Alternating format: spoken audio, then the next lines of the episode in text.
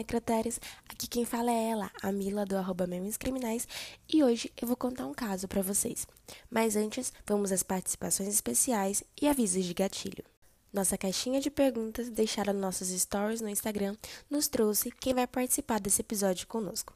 E são elas: Sabrina Senemi, de Campinas, Carol Salustiano, de São Paulo, Me e Josi, de Panorama, todos de São Paulo, Daiane, de Rondônia, Daniela, de Biguaçu, Santa Catarina, Ana Gomes, do Rio de Janeiro, Rayane, de Salvador, na Bahia, Sophie, de Novo Hamburgo, no Rio Grande do Sul, Prada de São Luís do Maranhão, Fernanda de Aracaju, Sergipe, Stephanie de Tailândia no Pará, Alice de Senhor do Bonfim na Bahia, Laune, Laune, acho que é Laune, Laune de Lauro na Bahia, Esther de Ceilândia, Ceilância, Ceilância, meu Deus, de Ceilância no Distrito Federal. Olha que legal. Emily, de Pernambuco, Natália, de Contagem, Minas Gerais, Leslie, Leslie, acho que é, é Leslie ou Leslie? Eu vou falar Leslie. Leslie, em Pantaporã, Mato Grosso do Sul. Minha vizinha, do ladinho aqui, Tarsila, de Caruaru, no Pernambuco, Ângela, na Paraíba, Kate, de Manaus, no Amazonas. Opa, deu uma travada aqui. Kate, de Manaus, no Amazonas. Paula de São Sebastião do Paraíso, em Minas Gerais. Deu tempo sim, Paula. Obrigada pela sua participação. Um alô para Karina de Manaus, no Amazonas, e para Lara de Limoeiro, no Pernambuco, como sempre. A galera do Nordeste aqui em peso, muito obrigada por estarem aqui, por ouvirem o nosso podcast. E também pelo carinho, obviamente. Um beijo.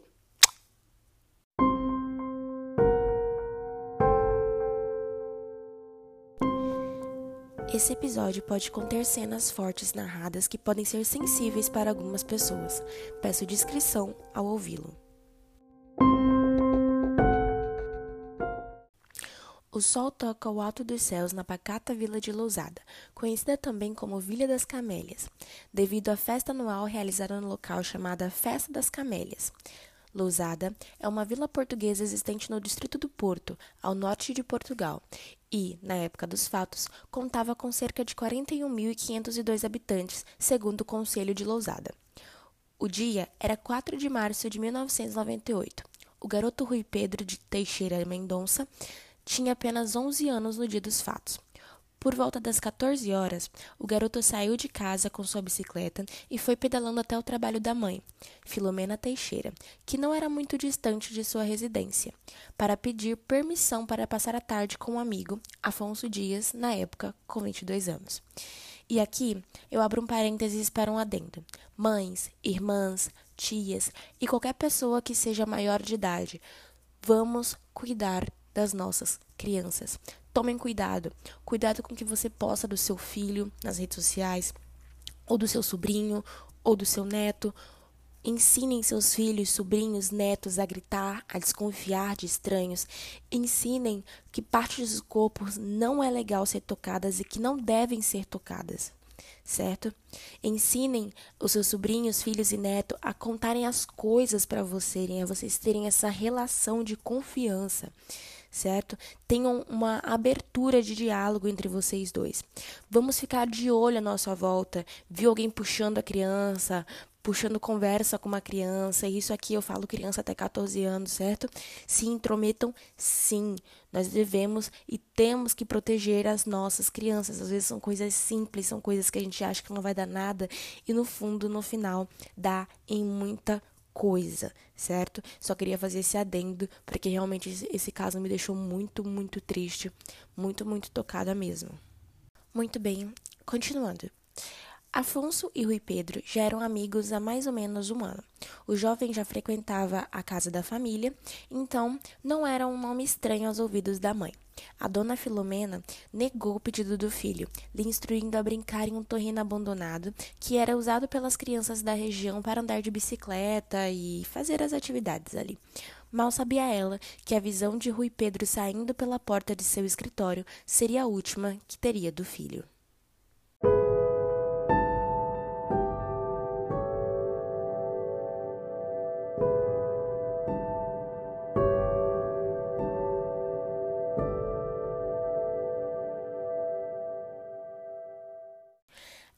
Falta do menino só foi notada horas mais tarde, quando seu professor ligou questionando a ausência do garoto na aula das 5 horas da tarde. A partir daí, deu-se início à procura de Rui Pedro. A polícia foi acionada de imediato e a mãe de Rui Pedro logo contou o último pedido que o garoto havia feito para ela: passar a tarde com o amigo Afonso. Por isso, Afonso Dias foi chamado para interrogatório, onde, aparentemente abalado, disse que não sabia onde Rui poderia estar, que não tinha estado com ele naquela tarde e sugeriu à polícia que, abre aspas, fechasse as fronteiras. E eu também quero fazer um adendo aqui que as minhas fontes eram um pouco elas discordavam em alguns pontos. Enquanto uma dizia que ele estava abalado, sim, que parecia chocado com o que estava acontecendo, a outra fonte dizia que não, que ele estava muito calmo, que ele estava muito tranquilo e que isso foi uma das coisas que deixou a polícia meio, hum, isso não está muito legal. Mas eu preferi ir pela parte de que ele estava abalado, sim porque acredito que para a mãe também, pelo jeito que a Filomena é, ficou ao decorrer do, do julgamento e tal, parecia que ela meio que não esperava isso, mas também tinha muita suspeita que levava ao Alfonso. Continuando, com o início dos interrogatórios, o vizinho da família, João Pinto, alegou ter encontrado a bicicleta do menino em um descampado por volta das 15 horas da tarde. Então, descampado, gente, é uma área grande, geralmente com uma grama mais ou menos alta e sem árvores ou casas por perto. Quase um terreno baldio, mas um terreno baldio ainda tem ainda pode ter que tenha casas por perto, mas um descampado é um pouquinho mais afastado, digamos assim. Segundo ele, a bicicleta estava coberta pelo mato. Você precisaria prestar atenção para notar que ela estava ali, quase como se tivesse sido jogada ali para ficar escondida. É, ele, sem se dar conta de que pudesse estar alterando a cena de um crime ou algo do tipo, retirou a bicicleta da grama alta e colocou num lugar onde ela pudesse ser visível. Acredito eu que ele pensou que alguma criança, né, iria passar, voltar para pegar, que alguma criança tivesse esquecido e voltaria para pegar a bicicleta, para procurar a bicicleta mais tarde. Então vou facilitar, né? Vou colocar aqui um lugar mais visível para não, para a criança não entrar em pânico, não ter briga entre a família, essas coisas assim.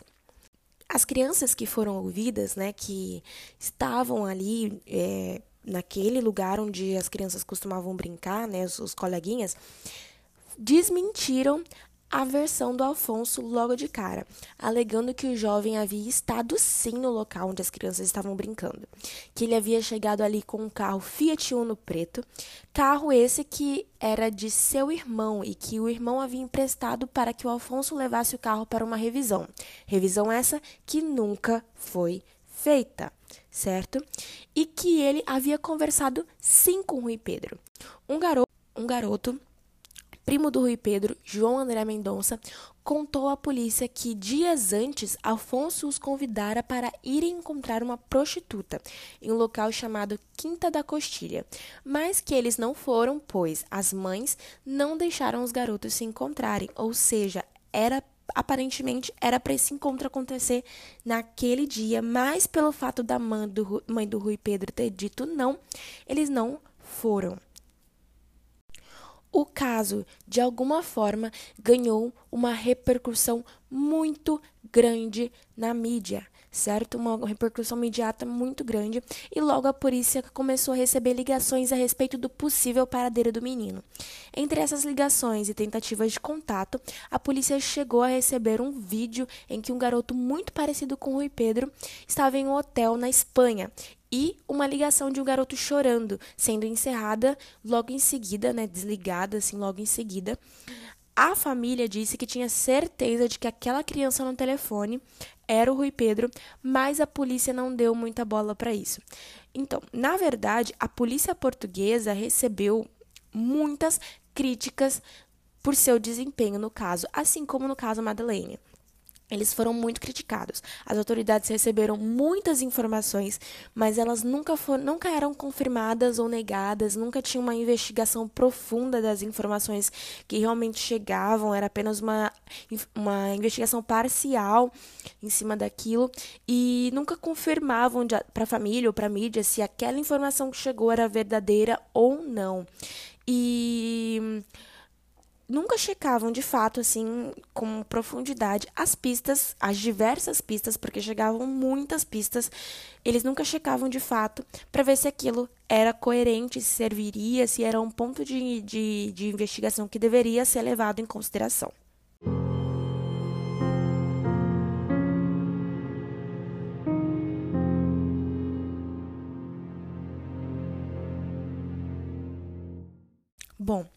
Todo mundo sabe que em casos de desaparecimentos o tempo é algo crucial. Quanto mais tempo passa, mais há chances da vítima ser encontrada morta. Uma prostituta chamada Alcina Dias confirmou que o Afonso havia levado Rui para encontrá-la e que havia pedido para que ela fizesse sexo com o menino.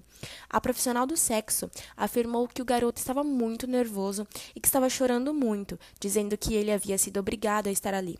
A mulher tentou acalmá-lo e questionou se a mãe dele sabia que ele estava ali, e ele negou, obviamente. A última visão que Alcina teve do garoto foi ele entrando no carro de Afonso, que dando, dando que Afonso deu partida, né? O Afonso dando partida e saindo. Um ponto muito legal sobre esse depoimento é que ele foi dado pela primeira vez em julgamento.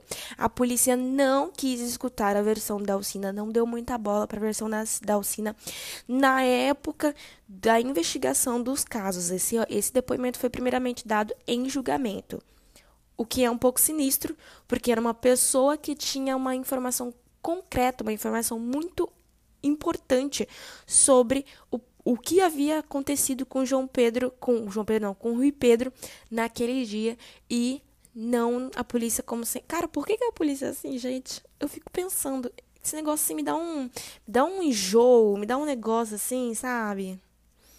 Ai, pelo amor. Continuando.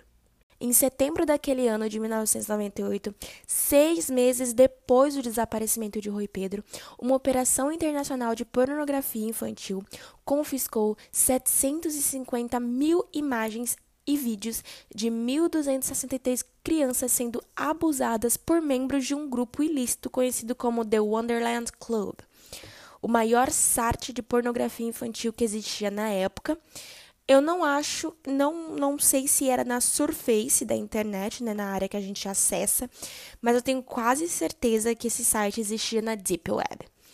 Investigando as vítimas, Rui Pedro foi identificado entre as crianças.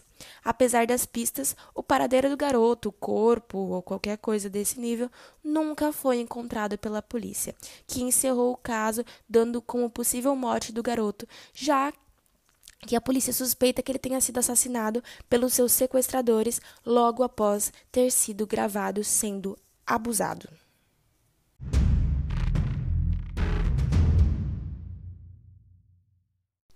Em 2006, cansados da ineficácia da polícia, a família pagou uma investigação privada e reuniu provas suficientes para tentar uma condenação contra Afonso Dias.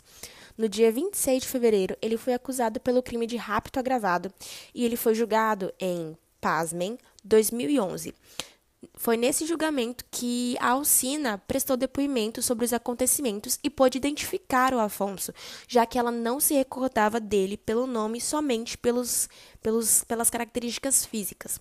Mesmo assim, Afonso Dias foi absolvido dessa primeira condenação por alegação de falta de provas. Somente em março de 2014, Afonso Dias foi condenado a três anos de prisão por corrupção de menores, pelo acontecimento que, que, que teve com a Alcina, mas jamais foi culpado pelo que ocorreu com o Rui Pedro. E também, gente, se eu não me engano, ele cumpriu só um terço da pena e logo foi solto por, adivinhe, bom comportamento na prisão. A mãe de Rui Pedro sempre afirmou e afirma até hoje que o caso do filho não foi investigado corretamente pela polícia portuguesa, levantando alguns questionamentos importantes sobre o comportamento da polícia, como a falta de averiguação do carro usado por Afonso no dia do desaparecimento do Rui Pedro e que havia sido assediada sexualmente por um dos inspetores que estava designado para o carro. Quando, enfim, foram apontadas falhas na investigação, Filomena disse, abre aspas, serviu para constatar que o que eu dizia era verdade. Durante 13 anos chamaram-me de louca e agora, passado este tempo todo, vão me dar-me razão. Afinal, não estava louca, estava certa. Sempre disse que eles estavam aí pelo caminho errado, que não estavam a procurar, que não estavam fazendo nada.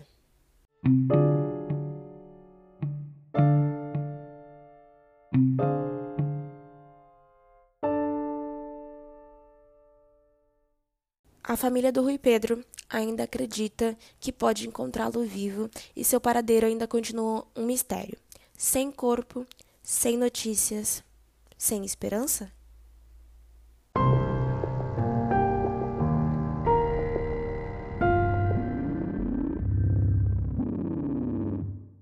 As fontes para esse caso, para esse episódio de hoje, foi um vídeo da Jaqueline Guerreiro, alguns jornais online de Portugal, como Confina Média, Portugal, é claro, Confina Média Portugal, e o site Aventuras na História do UOL. Mais uma vez, eu venho pedindo para vocês, no final desse episódio, tomarem cuidado e prestarem atenção às nossas crianças. Tomem cuidado com os filhos de vocês. Tomem cuidado com sobrinhos, netos, conhecidos, vizinhos. Tomem muito cuidado. Nossas crianças são alvos fáceis. Eu queria falar também da campanha contra o abuso infantil que acontece sempre em maio, maio laranja. Quem puder participar no maio do ano que vem, apoiar a causa, tem várias maneiras que você pode dar visibilidade, não só é, seguindo a página no Instagram, mas compartilhando os posts, conversando sobre isso. Educação sexual para as crianças, gente, pelo amor de Deus, ensinem os seus filhos, ensinem os seus filhos onde pode ser tocado, onde não pode ser tocado. Conversem com as crianças, deem atenção para as crianças. A gente dá muito pouca atenção porque as crianças falam e é importante essa comunicação certo? Cuidem das nossas crianças. Cuidem de verdade das nossas crianças. Só não, não fiquem nessa de falar sobre cuidar das nossas crianças. Cuidem de verdade das nossas crianças.